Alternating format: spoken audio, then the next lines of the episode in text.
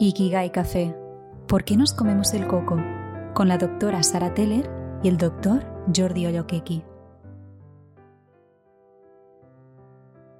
Este es un fragmento de Mazal de Francesc Miralles, leído por Silvia Della Coan.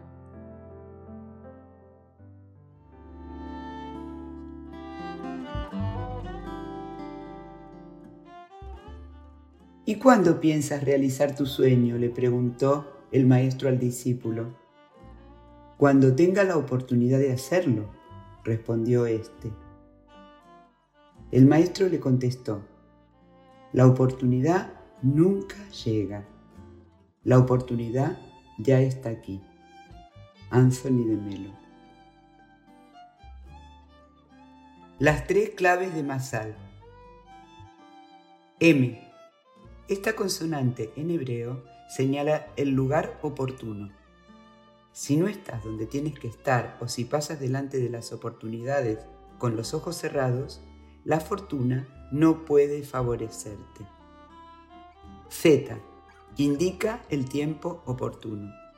Muchas personas pierden lo mejor de su vida al precipitar los acontecimientos o aplazar lo que deberían hacer hoy.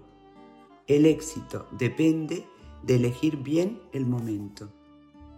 L. Hace referencia a la acción oportuna. De nada sirven mil sueños y planes si se quedan en la mente. Cuando asumes que todo está por hacer y que nadie lo hará por ti, llegas a la pregunta simple que lo cambia todo. ¿Qué puedo hacer ahora? Si eliges el lugar oportuno y el momento oportuno para hacer la acción oportuna, tu buena estrella se encenderá.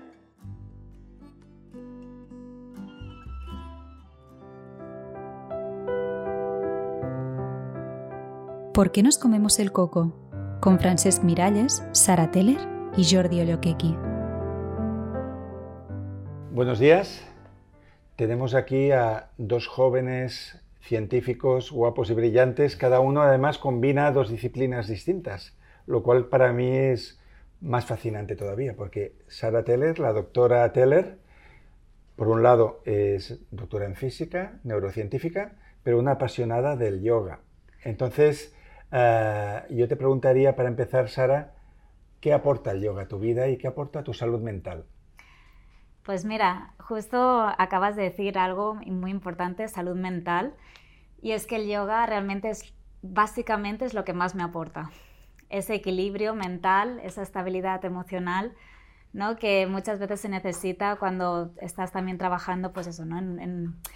con todo el estrés este diario, es necesario esos momentos de parar y de calmar la mente.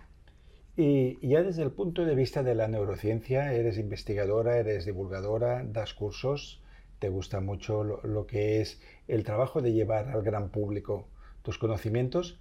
¿Qué aporta, según la ciencia, el yoga a la salud del cuerpo y de la mente?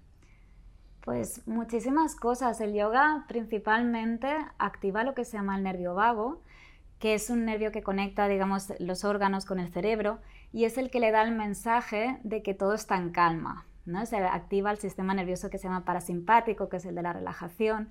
Entonces el yoga principalmente es un, gran método para poder controlar, reducir el estrés.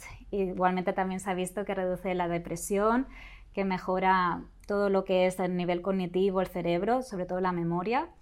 También se ve como que se liberan mucho neuroquímica que te hace sentir muy bien, en un buen estado de ánimo. Entonces, hay tantas cosas que favorecen al cerebro gracias al yoga que, bueno, claro, yo soy una enamorada. Entonces, una persona que esté en un momento de bajón, de apatía, de depresión, de ansiedad, de miedos, le recomendarías como terapia complementaria que entre en el mundo del yoga. Sí, completamente. Si es un patán como yo, eh, muy rígido y con muy poca práctica, ¿por qué estilo de yoga habría que empezar? Porque realmente el mundo del yoga es muy rico, tiene un abanico. Eh, un principiante, un absolute beginner, que diría Bowie, ¿por qué tipo de yoga crees que debería entrar? A ver, normalmente, sobre todo si es una persona que está muy ansiosa, con mucho estrés, yo siempre recomiendo algo muy dinámico, algo que, que realmente te haga como mover mucho el cuerpo, no un yoga más dinámico, un yoga viñasa, por ejemplo, porque si tu sistema nervioso no está en calma, no vas a poder hacer algo lento. O sea, ponerte, por ejemplo, a meditar ya sería como el último paso, ¿no? O sea, no te va a dejar tu cuerpo ni tu mente estar tranquilo en ese momento. Entonces, empieza siempre, yo siempre digo empezar por el cuerpo, ¿no? O sea, mm, en general, ¿no? Cuando es eso, cuando alguien que está iniciándose o alguien que tiene mucho estrés, empezar siempre por la concentración hacia el cuerpo y mucho movimiento. Muy bien, muchas gracias, Sara. Y aquí tenemos el doctor Jordi Oyokeki, que además ha sido y es compañero de muchas bandas y proyectos artísticos, escritor, como luego veremos, divulgador también, pero eh, que es una persona que aparte de haber trabajado muchísimo como científico, académico, muchos artículos, mucha docencia, luego vamos a hablar de eso, desde muy joven estuvo ligado al rock, que luego vamos a hablar un poco de eso. ¿En qué momento, Jordi, supiste que no querías ser estrella del rock y que tu vida iba a ir más por el canal de la enseñanza, de la investigación, de la ciencia. ¿Cuándo tomaste esa decisión?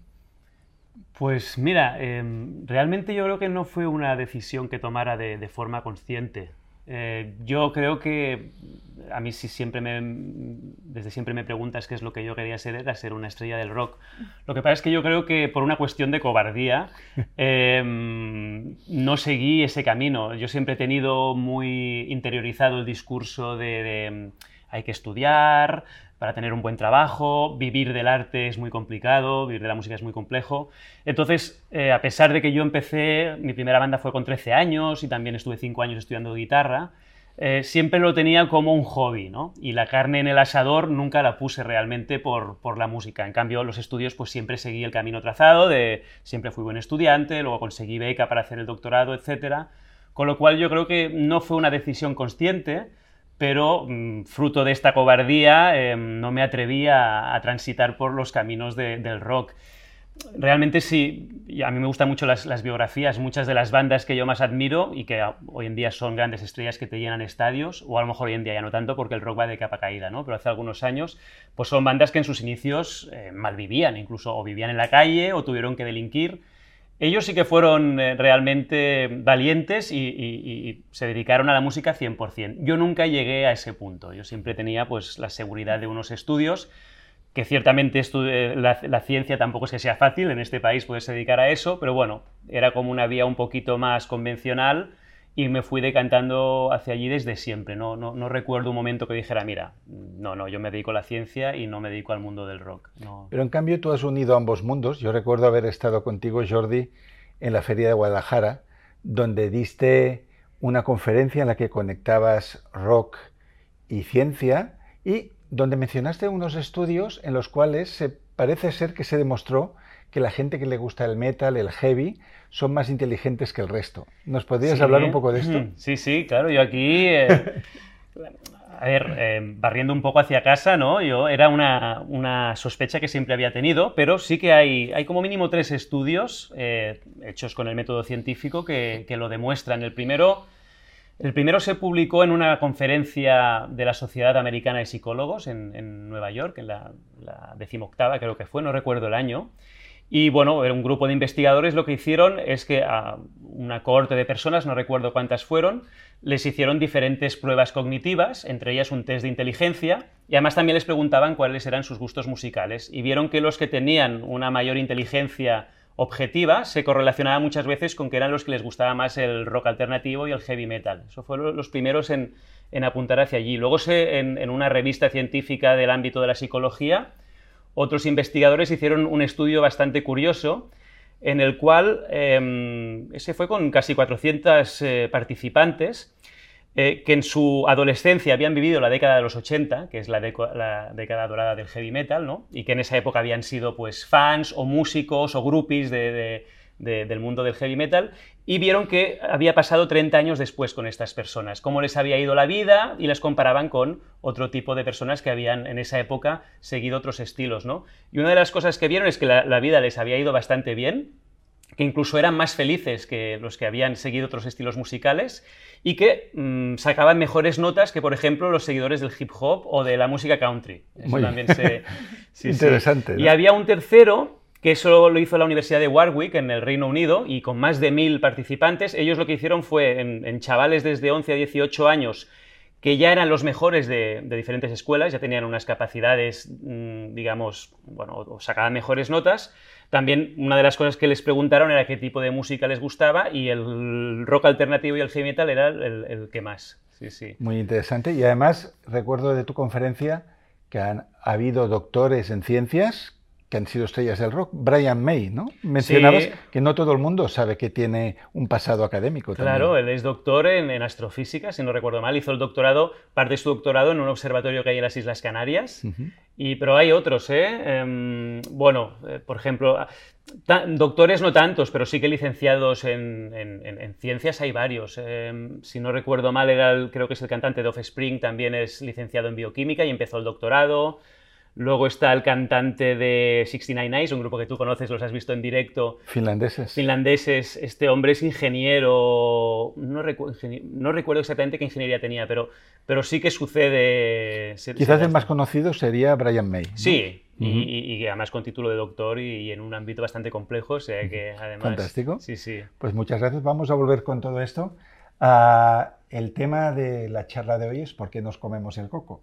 Y, de hecho, en el último libro de Sarah Teller, de la doctora Teller, Neurocuídate, hay todo un capítulo en el que se le da bastante protagonismo a este tema. Entonces, ah, tú hablas de rumiación, que quizás es una palabra más concreta dentro del ámbito de la psicología, de la meditación.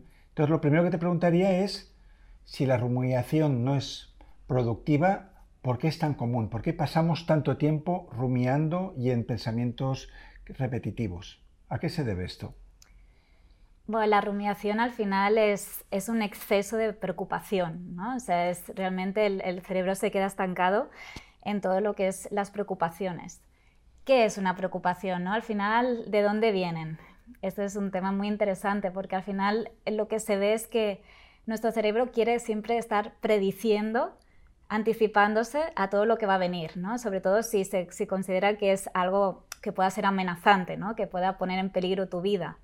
Entonces, de alguna manera, tener esta parte del cerebro que, ¿no? que, que, es capaz de anticipar es algo muy guay porque nos protege ¿no? y, es un factor para, para, eso, ¿no? para nuestra supervivencia, pero es un arma de doble filo. Por otro lado, puede ser que ese exceso de anticipación, de predicción, te lleve todo el tiempo pues, a estar eh, pues eso, rumiando ¿no? con, con todo de preocupaciones eh, diariamente.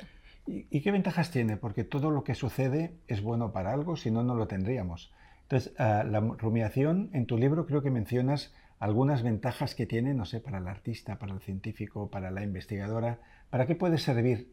Para bien. Claro, en el caso concreto de la rumiación, eh, sí que normalmente tiene como un aspecto más negativo, ¿no? Em, sé que, o sea, la, ventaja diríamos que sería como, bueno, pues el, hecho de tú pensar que estás controlando, ¿no? Es una falsa sensación de control que te da como seguridad. Lo que yo creo que tú también dices mucho es sobre todo lo que es la divagación. Es diferente. Es diferente. Vamos a, separarlo. Divagación sería pensamiento no ordenado. Ahí está, que no tiene por qué ser una preocupación, puede ser cualquier cosa que se te venga a la cabeza, como pues ayer, mm, ¿por qué mm. hice esto? O, mañana tengo que hacer... De ideas, sí, ¿no? Estás siempre en el pasado y en el futuro, sí, exacto. Y esto es algo que no podemos controlar, que es algo muy natural, propio del cerebro, que todavía no se sabe 100% por qué ocurre, pero sí que hay muchas teorías, ¿no? Puede ser, por ejemplo, que ocurra pues básicamente para descansar el cerebro, dejar que se regenere. Es, en ese momento normalmente se, se, producen asociaciones de largo alcance, ¿no? o sea, normalmente cuando estás muy concentrado, estás como muy focalizado en algo y, entonces solo accedes como una parte muy local de tu conocimiento, mientras que cuando dejas como ¿no? el cerebro, la, la mente en babia, ¿no? o lo dejas divagar, pues ahí se produce más un, un, conocimiento más abierto, ¿no? Por eso dicen que también puede, te, favorece la creatividad. Eh, también se ha visto que, mm, bueno, que de alguna manera también nos ayuda a, poder estar o sea, más conectados con nosotros mismos, a como saber mejor eh, quiénes somos, o sea, es como que construyes tu identidad gracias a ese diálogo interno que va ocurriendo de forma mm, esporádica, ¿no? E imprevisible. También nos eh, ayuda a entender mejor las mentes de los demás, porque de alguna manera eso, ¿no? En tu mente estás todo el rato como preguntándote, sin, o sea, sin darte cuenta, pues, cuáles han sido las intenciones, los deseos, las expectativas que el otro ha tenido de ti o que, o que quiere o que necesita, ¿no? Entonces, de alguna manera te ayuda también eso que tiene un, también una, una, ventaja muy clara, que es, ¿no? el, el poder cooperar mejor unos con otros, podernos comunicar mejor, ¿no?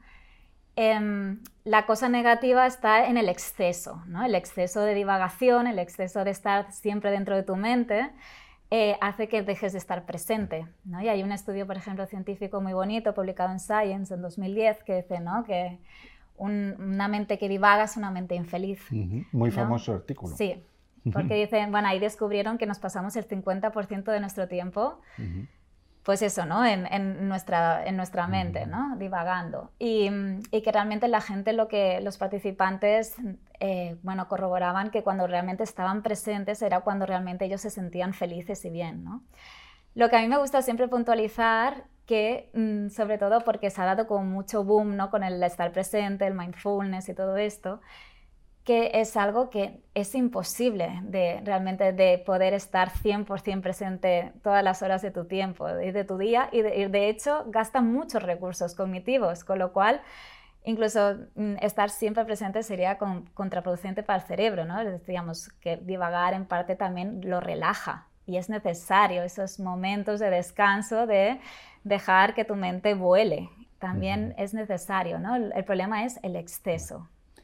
Y una última cosa que te preguntaré sobre esto, como maestra de yoga, que trabajáis cuerpo y mente, ¿tú tienes la capacidad para decir, hago clic y paso de la divagación al foco?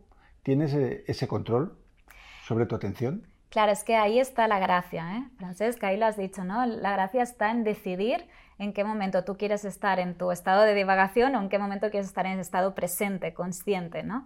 Y sí que es cierto que el yoga te enseña mucho, te ayuda mucho, sobre todo lo que es la meditación, te ayuda a entrenar esa parte del cerebro, ¿vale? Hay una parte del cerebro que se da cuenta cuando te has distraído, ¿no? Entonces, o sea, cuando lo vas entrenando día tras día, te es mucho más fácil reconocer... Salta la alarma y dice, cuidado que estás divagando. Exacto. Y entonces tú ahí puedes decir, vale, ¿realmente quiero estar aquí, mm, ¿sabes? Divagando o quiero estar... O no, tengo que escribir un artículo, vuelvo al foco. Ahí está, ¿no? Poder tú decidir. Muy bien. Ahí está la gracia.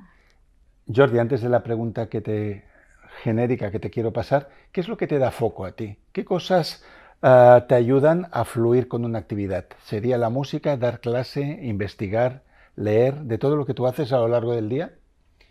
Bueno, eh, el foco quieres decir como la motivación. Algo que te permite poner toda tu atención en esa actividad. Muchas veces la necesidad. hay veces que tienes que hacer algo, tienes que hacer una tarea, la tienes que hacer bien y no te queda otra que, pues, que invertir todos los recursos mentales y, intentar aislarte de, todos los estímulos que nos llegan, que hoy en día es muy difícil eh, poder aislarse de ellos, eh, para hacerlo. Eh, y muchas veces, claro, si estamos hablando de una actividad que es la que realmente uno disfruta, es mucho más fácil conseguir ese foco, ¿no? De todas formas, em, yo, por ejemplo, a, a, mí, por ejemplo, sabes que me gusta mucho el cine, porque muchas veces tú llevamos al cine juntos y vemos películas juntos, Mm, y, hay veces que si son películas de dos horas y media, como ya lo son todas hoy en día, por mucho que me gusten, ostras, es muy difícil estar concentrado tanto rato, ¿no? Así que realmente, bueno, eh, supongo que es algo que se puede entrenar también, es tomar conciencia de que nos estamos distrayendo demasiado hoy en día con muchas cosas, intentar eh, ver que ese no es el camino para, hacer las cosas bien y para disfrutarlas, y será una cuestión de entrenamiento, pero básicamente en mi caso es la, la motivación y la necesidad Em, ¿qué es lo que te obliga a hacerlo. ¿Consideras que es una persona que se come mucho el coco? ¿Y, para qué crees que sirve esto? ¿Por qué nos comemos tanto el coco? Sí, a ver, yo creo que lo de comerse el coco tendrá em, una razón evolutiva y una razón psicológica a lo mejor. Desde el punto de vista evolutiva, em, claro, nuestro cerebro está diseñado para poder estar atento a todas las amenazas o a todas las oportunidades que nos surgen del medio que nos rodea. Y esto en nuestros ancestros era muy útil pues, para poder sobrevivir, ¿no? Em, pues si tú detectabas una amenaza o, una oportunidad, el cerebro le daba vueltas para ver de qué manera podías sortear esa amenaza o de qué manera podías aprovechar esa oportunidad, ¿no? Hoy en día, claro, los que tenemos la suerte de vivir en sociedades industrializadas en la que todo no tenemos que hacer grandes esfuerzos para pues para, para, comer, para estar eh, abrigados cuando hace frío, si tenemos calor ponemos el aire acondicionado, a lo mejor ese exceso de, de romperse la cabeza para resolver según qué problemas em, no tiene mucho sentido, ¿no? En este caso yo creo que es eh, un remanente que estamos arrastrando de la evolución, de que en una época esto nos ayudó a, sobrevivir, y hoy en día pues a lo mejor la otra mm, causa es una cuestión psicológica, ¿no? cuando estamos deprimidos, cuando estamos estresados, cuando tenemos ansiedad, Muchas veces estamos comiéndonos el coco, tal vez porque el cerebro está intentando buscar la manera de solucionar eso que nos está provocando esa, esa ansiedad, ¿no? Y no lo consigue, ¿no? Cuando tú detectas que estás rumiando, ¿qué haces? Sí. ¿Buscas otra actividad? O... Claro, sí, yo soy muy partidario y probablemente esto, no sé si algún psicólogo te dirá que no es lo que hay que hacer, pero soy mucho de, distraer la mente con otras cosas, ¿no? En lugar de, afrontar el problema y ver, vamos, voy a... Una película, un disco... Sí, exacto. Eh, intento buscar actividades que me, que me gustan, que me son placenteras y que me distraen de ese infierno de, la centrifugadora que a veces todos ponemos, ¿no? Tú ahora mismo estás escribiendo un libro, un ensayo, que se publicará el año que viene, que aún no podemos decir de qué va, pero que tiene que ver con tu actividad científica, pero en el pasado publicaste una novela juvenil para explicar la biología, que es tu campo. Es una novela bastante rockera, como vemos, eh, donde tú querías como presentar los principales elementos de esta ciencia al gran público y tú tienes fama de ser profesor muy divertido y tengo entendido que la plaza que tienes en la universidad en tu presentación utilizaste escenas de Star Wars. ¿Nos puedes explicar un poco esto? Sí, sí, sí. Bueno, a ver, claro, mira, justamente a consecuencia de esto que decimos que cada vez nos cuesta más mantener la atención, ¿no? A ver, uno de los sitios donde la atención eh, tradicionalmente siempre se va más rápido es en las clases, ¿no? Eso es así, ¿no? Entonces, yo siempre intento buscar fórmulas de mantener el interés de, las, de, los estudiantes y muchas veces es pues tirando de, de humor, tirando a veces de ser un poco políticamente incorrecto, que a veces dices alguna barbaridad y se despiertan rápido, ¿no? En el caso de la oposición, pues uno de los ejercicios que tuve que hacer para, para poder tener esta plaza en la universidad era exponer un tema como si hiciera una clase sobre un tema, que era la presión, la presión sanguínea, cómo se regulaba, etcétera. Entonces yo, todos los mecanismos hice un paralelismo con personajes de Star Wars. Sí, sí, sí. Entonces digo, mira, pues cuando pasa esto es como si estuviera Darth Vader haciendo esto. Y el jurado le, lo valoró esto. lo valoró, sí. Ahí yo creo también dije, aquí hay que ser un poco, hay que innovar un poco, porque si hago la típica clase que hace todo el mundo, ¿no? Y bueno, me arriesgué un poco, incluso recuerdo un, compañero de la universidad que cuando se lo conté me dijo, no hagas esto, por favor, no, no hagas esto. Pero al final seguí la corazonada, hice la fricada y me funcionó. Así que sí, sí. Y por último, antes de volver a Sara, el libro que estás escribiendo ahora es descriptivo y práctico, mm, tiene que ver lógicamente con el cerebro, que es lo que estamos hablando ahora desde un punto de vista y haciendo un símil con los instrumentistas, tú tienes una muy buena colección de bajos, de guitarras, te gusta tener muchos instrumentos en casa y, no prestarlos, tenerlos en buen estado. Los, instrumentos son sagrados. Sagrados.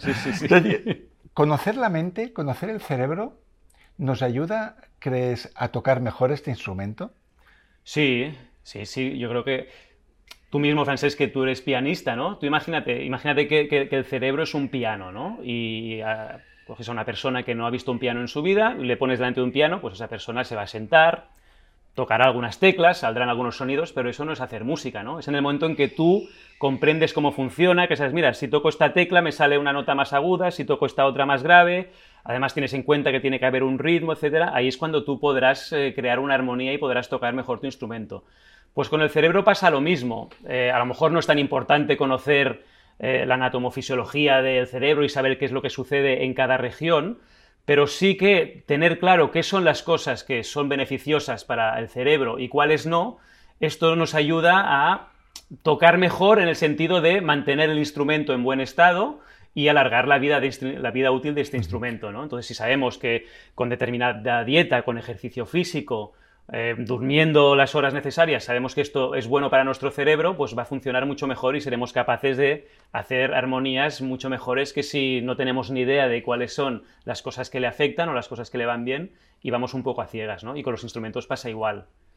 Muchas gracias, doctor. Doctora, tú llevas muchos años dedicada a la neurociencia desde el punto de vista de la investigación, la docencia, escribiste un libro con Ferran Casas. ¿A ti la neurociencia de qué manera te ha ayudado a vivir mejor, como Sara Teller? Pues mira, un poco lo que decías Jordi, que me ha, venido mucho a la mente, ¿no? De esa importancia de saber cómo funciona el cerebro para realmente cuidar, o sea, tu estilo de vida y entonces, de forma secundaria, cuidar tu cerebro, ¿no? O sea, aprender todo lo que sé sobre neurociencia me ha ayudado eso, a, tener un cerebro sano en un cuerpo sano, ¿no? Que dice, o sea, se dice rápido, pero o sea, dice mucho porque el cerebro en sí, es al final es quienes somos y sobre todo, ¿no? Lo que ahora está más en auge todo el tema de la salud mental, pero es que es vital, ¿no? Tener una muy buena salud mental, al final lo es todo, o un buen estado de ánimo, ¿no? Una buena regulación emocional. Todo esto es gracias al cerebro, ¿no? Entonces, conocerlo por un lado me ha permitido eso, ¿no? Saber cómo cuidarlo mejor y entonces em, poder yo tener una mejor calidad de vida y a la vez también mm, aceptar, o sea, como de alguna manera mejorar la relación que tengo con mi mente, ¿no? Porque una vez eh, pues descubres según cómo funciona, ¿no? Según qué cosas en el cerebro que tiene como sus, sus potencialidades, pero también pues eso, sus limitaciones, pues también de alguna manera te libera de, muchas cosas que piensas que a lo mejor eres tú la que no lo estás haciendo bien o por qué me pasa esto, ¿no? Todo de preguntas y debates y lucha que hay en tu mente. Cuando entiendes, ¿no? Cuando tienes esa información, hay una parte de ti que se destensa y, se libera, ¿no? Y hace que de alguna manera ya dejes de luchar con tu mente y haces de tu mente tu, aliada, ¿no? Tu amiga. Tú ahora, Sara, valoramos mucho que estás aquí porque de aquí menos de dos meses vas a tener un bebé que estamos esperando todos con mucha ilusión. Y aquí seguro que muchas veces te han planteado esta pregunta. Ah, cada bebé es diferente. Los hay que son más activos, más pasivos, más alegres, más serios. Entonces, cuando nos enfrentamos a un adulto que es depresivo, que es proactivo, que es hiperactivo, que es lento, ¿Cuánto hay, tú crees, de genético y cuánto hay de aprendido, de ambiente, del entorno que ha influido? ¿Tú qué crees como científica? Eh, no sé si se puede hablar de porcentajes, quizás eso sería afinar mucho, pero eh, ¿qué, es más importante, las cartas que recibimos al nacer o cómo las jugamos? Mm. normalmente sí que se ha visto que el 40 al 50% eh, viene determinado por la genética ¿no? Pero siempre se repite, y me encanta decirlo, ¿no? Que la genética influye pero no condiciona, porque todo el 50 o el 60% viene de, de, ese ambiente, ¿no? De eso que ahora se le llama plasticidad neuronal, ¿no? La capacidad que tiene el cerebro de irse moldeando, irse creando a través de lo que vamos viviendo en nuestro día a día, a través de lo que vamos aprendiendo, de nuestra educación, ¿no? de las vivencias, de con quién compartimos.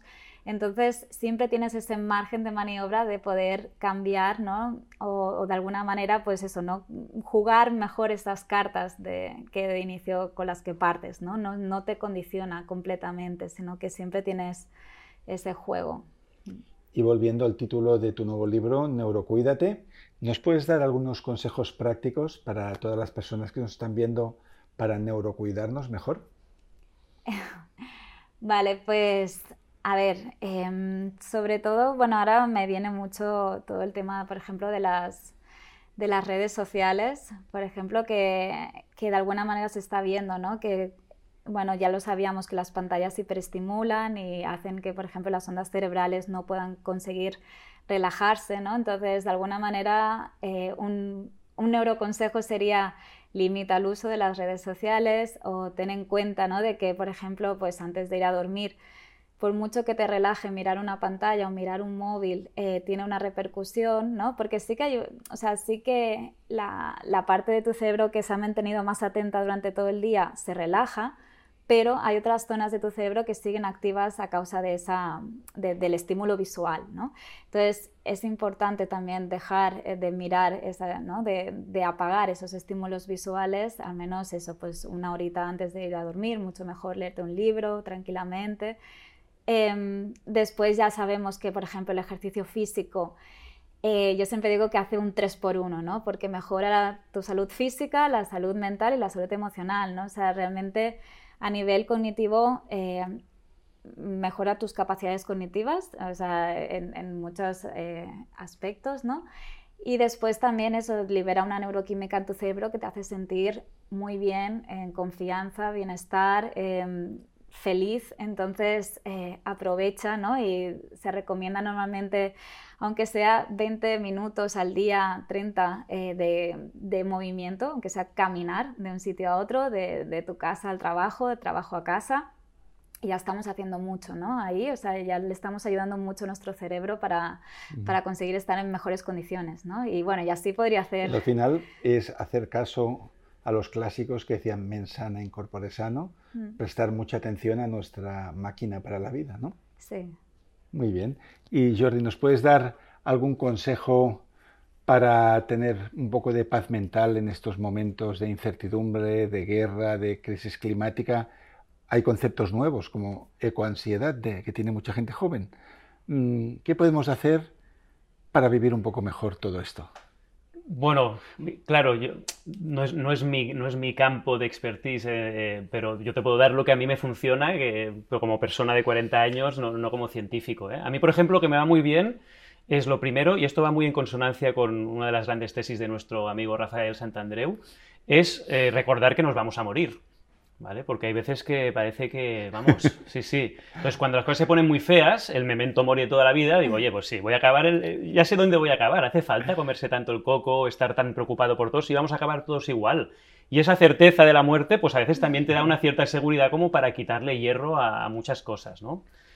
Em, en, en momentos de crisis como el que estamos viviendo, que algunas personas más sensibles lo pueden pasar peor, a ver, que busquen ayuda, em, tanto psicoterapia o, no es que yo quiera hacer apología de las drogas, pero los psicofármacos por eso están. Es que hay muchas veces que hay gente que no se van a tomar un ansiolítico o un antidepresivo porque parece que sea aquello veneno, es decir, no les van a dar un, diploma por, por pasarlo mal. Es decir, si tenemos la ciencia que nos ayuda a superar momentos difíciles, usémosla también, evidentemente, con, un profesional, con un médico detrás que lo controle, ¿no? Y bueno, y en mi caso también la más importante es eh, el arte. Eh, si nos entregamos al arte, nos entregamos en estos momentos difíciles, pues nos vamos a una exposición, a un museo, eh, nos vamos al cine a ver una película, al teatro a ver una obra, leemos un libro o escuchamos un poco de música, pues eso es una válvula de escape para todos los brownies diarios que, tenemos, que, que yo creo que es de lo mejor que hay. Y a modo de terapia, decir a quienes nos estáis viendo en este momento que cerraremos este podcast con un vídeo que no es un vídeo, de hecho hay una imagen fija donde veréis una salamandra muy rara, blanca y ciega, que es un animal que se llama el pez humano, de Human Fish, que existe solo en, muy pocos lugares del mundo, como en las cuevas de Postoina, en Eslovenia. Y con el doctor Oyokeki grabamos una canción. Tenemos una banda que se llama The Human Fish, que a veces hace cosas, y grabamos un solo tema que se llama Proteus, dedicado a este bello animal. Y si no me equivoco, si no lo recuerdo mal, el estribillo dice If love is blind, Proteus, you will be mine. si el amor es ciego, Proteus serás mío. Un, hit. un hit. todavía yo tengo aún eh, tengo una tendinitis crónica de tantos autógrafos que firmamos a raíz de esa. ¿Te acuerdas que los fans no, no nos, cubierto de gloria esa canción. La podéis ver al final sino como ejercicio de risoterapia servirá. Y vamos a terminar con Sara, que ya que tenemos una gran maestra no solo de ciencia, sino de yoga, a ver si nos puede dar un ejercicio práctico para terminar esta charla, para tener más relajación, más autocontrol, más serenidad. Vale, pues un ejercicio muy, muy simple ¿vale? Que sería un ejercicio para abrir el pecho, ¿vale? Abrir lo que es bien el diafragma y porque realmente, o cuando se abre bien el diafragma podemos respirar mejor. Y la respiración es otro de, los grandes temazos eh, con el tema también vinculado al cerebro, que nos ayuda muchísimo a relajar todo el sistema nervioso e incluso mejora la longevidad y un gran etcétera. ¿no? Básicamente podríamos poner, mira, por ejemplo, las manos en las rodillas y de aquí al inhalar abres el pecho, puedes mirar un poquito hacia arriba y al exhalar redondea la espalda llevando el mentón hacia el esternón. Y entonces inhalas, abres y exhalas, sueltas. Inhalamos por la nariz y exhalamos por la boca, ¿no? Sí, y al inhalar, si puedes hacerlo todo más lento, o sea, podemos inhalar en cuatro, por ejemplo, un, dos, tres, cuatro, y al exhalar, sueltan un, dos, tres, cuatro. Inhala, un, abres pecho, tres, cuatro, y exhalas, redondeando espalda, dos, tres, cuatro. Bien, y puedes hacerlo durante varios minutos. Y también esta respiración, ¿no? que es inhalo en cuatro, exhalo en cuatro, puedes alargarla, por ejemplo, en cinco o en seis y todavía calmará más la mente. De hecho, existe lo que se llama la respiración mágica o para algunos, que es la 5,5, o sea, inhalar en 5,5 segundos y exhalas en 5,5. Y ahí se ha visto que mm, nuestra, la variabilidad de la frecuencia cardíaca, es decir, cómo varía eh, la distancia entre el, temporal, entre latido y latido, es la, más óptima, porque cuando tenemos un aumento de esta variabilidad de la frecuencia cardíaca, eh, es cuando nos encontramos mejor, en mayor bienestar, ¿no? o más felices, más alegres. Cuando esta variabilidad es menor, es cuando tenemos más ansiedad, más depresión. Entonces, esta respiración de 5 con casi 6 segundos de inhalo y 5, casi 6 segundos de exhalar, consigue que ese corazón lata, pues eso, ¿no? Eh, con esta variabilidad tan óptima que te hace sentir mucho mejor y con la mente más en calma. Muchas gracias, doctora. Muchas gracias, doctor. Gracias a todos y todas por estar aquí. Seguimos adelante. Nos vemos el día 1 del mes que viene.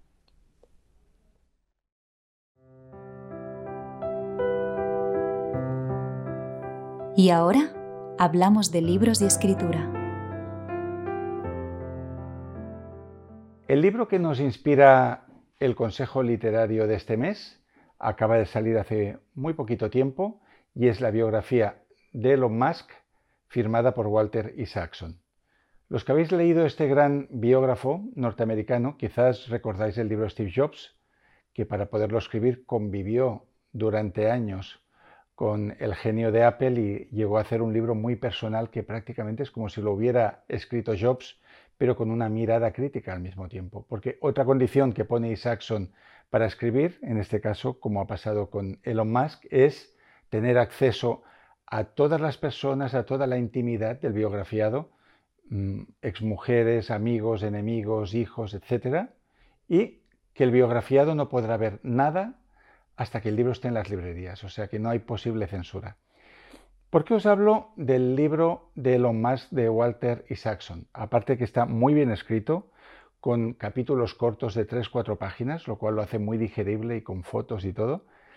Porque hay un capítulo que me ha hecho pensar en los inicios de todos los escritores. Es cuando se cuenta la experiencia además con SpaceX y cómo los tres primeros cohetes que montaron y que costaban una fortuna y que uno de ellos tenía además un satélite eh, de comunicaciones que no era de ellos y que era también muy caro, pues explotaron en el aire y estuvieron a punto de hundir la empresa.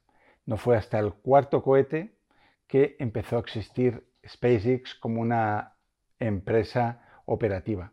Y esto me ha hecho pensar mucho en los inicios de los autores, que a veces en los talleres de escritura hay gente que está obsesionada en que le publique una gran editorial su primera novela. Y yo siempre les digo, la primera novela es para experimentar, es para foguearte, es para descubrir tu estilo, es para ver ah, hasta dónde puedes llegar. Y por eso las primeras novelas de todo el mundo suelen ser tan complejas y tan inconcretas, incluso diría yo. Mi primera obra que intenté escribir se llama Noviembre y tenía que ser una novela que iría hacia atrás con cuatro noviembres desde el presente hasta el pasado de un personaje y al llegar al cuarto noviembre entenderíamos el por qué ha pasado en el primero. Lógicamente, me hice la picha un lío, como se dice, y escribí la primera de las cuatro partes. Y de hecho, un amigo la leyó y me dijo, oye, mm, yo creo que esto eh, no lo vas a poder arreglar tal como lo has hecho. Con lo cual quedó en el cajón, empecé otras obras y quizás fue en ese tercer o cuarto cohete, como el de SpaceX, que ya la novela llegó a un concurso, no lo ganó, pero se publicó, fue perdido en Bombay.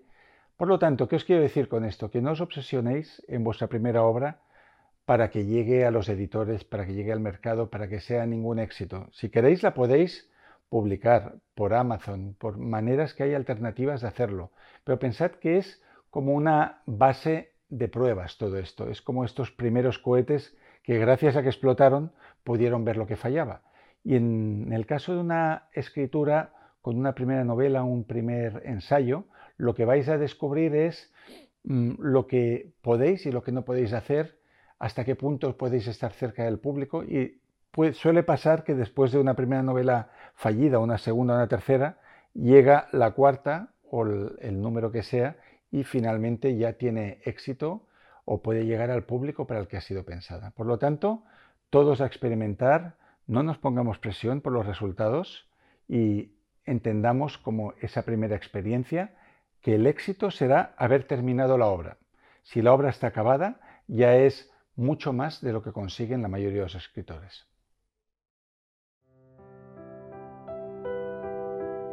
Terminamos con la canción Proteus de The Human Fish, que eran Francesc Miralles y Jordi Medianoche.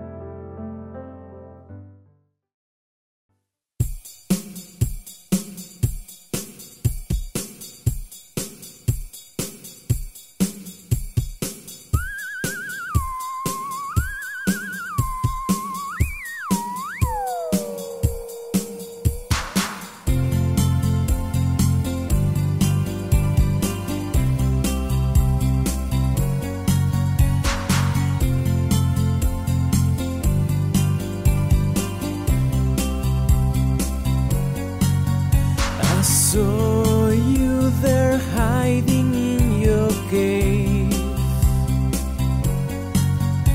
I fell so in love with your white skin. You didn't see me, but you heard my steps. If love is blind.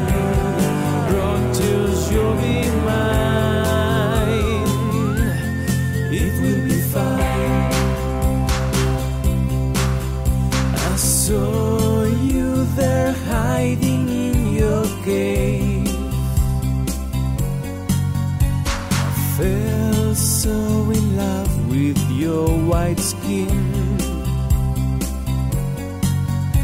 You didn't see me, but you heard my steps.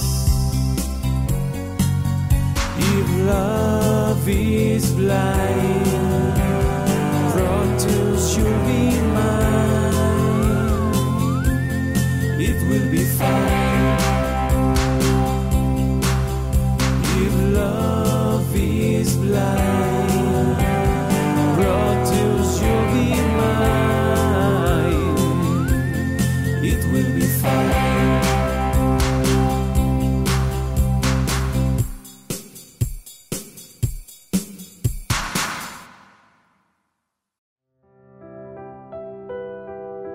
Gracias por escucharnos. Ikigai Café volverá el día 1 del próximo mes.